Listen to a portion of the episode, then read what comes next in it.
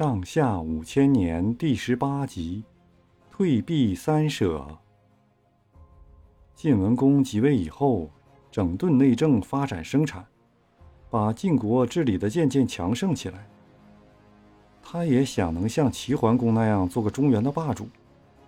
这时，正好周朝的天子周襄王派人来讨救兵。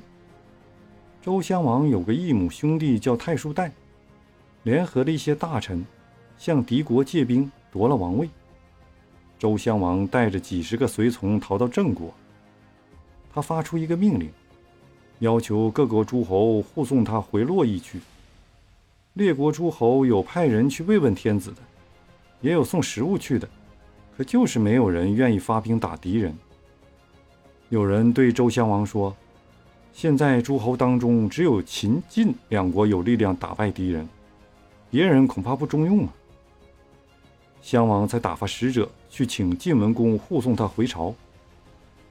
晋文公马上发兵往东打过去，把敌人打败，又杀了太叔代和他那一帮人，护送天子回到京城。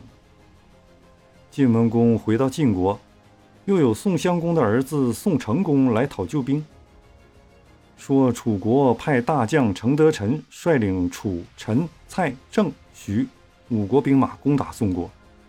大臣们都说，楚国老是欺负中原诸侯，主公要扶助有困难的国家，这可是时候了。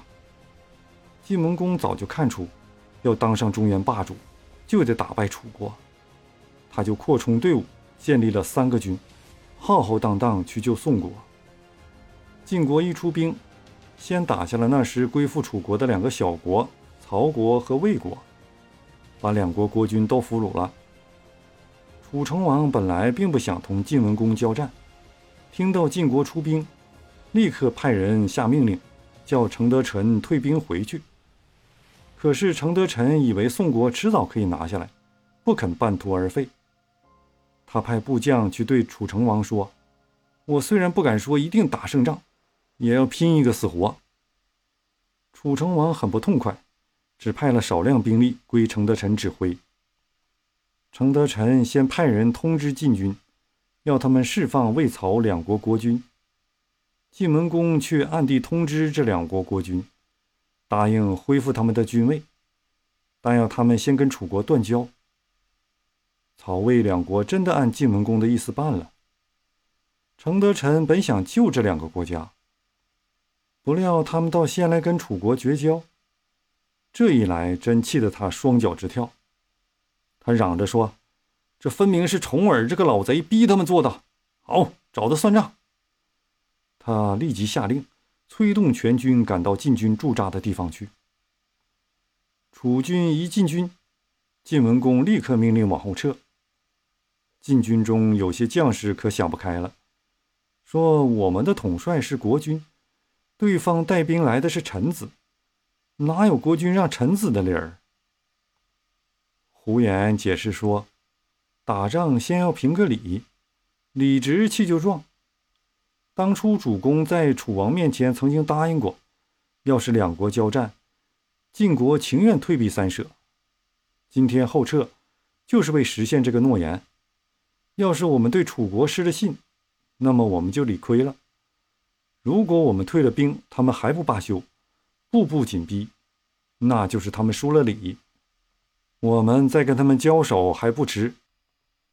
晋军一口气后撤了九十里，到了城濮才停下来，布置好了阵势。这时，楚国有些将官想停止进攻，可是程德臣却不答应，一步盯一步地追到城濮，跟晋军遥遥相对。程德臣还派人向晋文公下战书，措辞十分傲慢。晋文公也派人回答说：“贵国的恩惠，我们从来都不敢忘记，所以退让到这儿。现在既然你们不肯谅解，那么只好在战场上比个高低了。”大战展开了，才一交手，晋国的将军用两面大旗指挥军队向后败退，他们还在战车后面拖着伐下的树枝。战车后退时，地下扬起一阵阵的尘土。显出十分慌乱的模样。程德臣一向骄傲自大，不把晋人放在眼里，就不顾前后的直追上去，正中了晋军的埋伏。晋军的中军精锐猛冲过来，把程德臣的军队拦腰切断。原来假装败退的晋军又回过头来前后夹击，把楚军杀得七零八落。晋文公连忙下令，吩咐将士们只要把楚人赶跑就是了，不再追杀。程德臣带了败兵残将回到半路上，自己觉得没法向楚成王交代，就自杀了。晋军占领了楚国营地，把楚军遗弃下来的粮食吃了三天，才凯旋回国。晋国打败楚国的消息传到周都洛邑，周襄王和大臣都认为晋文公立了大功。周襄王还亲自到建土去慰劳晋军。晋文公趁此机会，在建土给天子造了一座新宫，还约了各国诸侯开了个大会，订立盟约。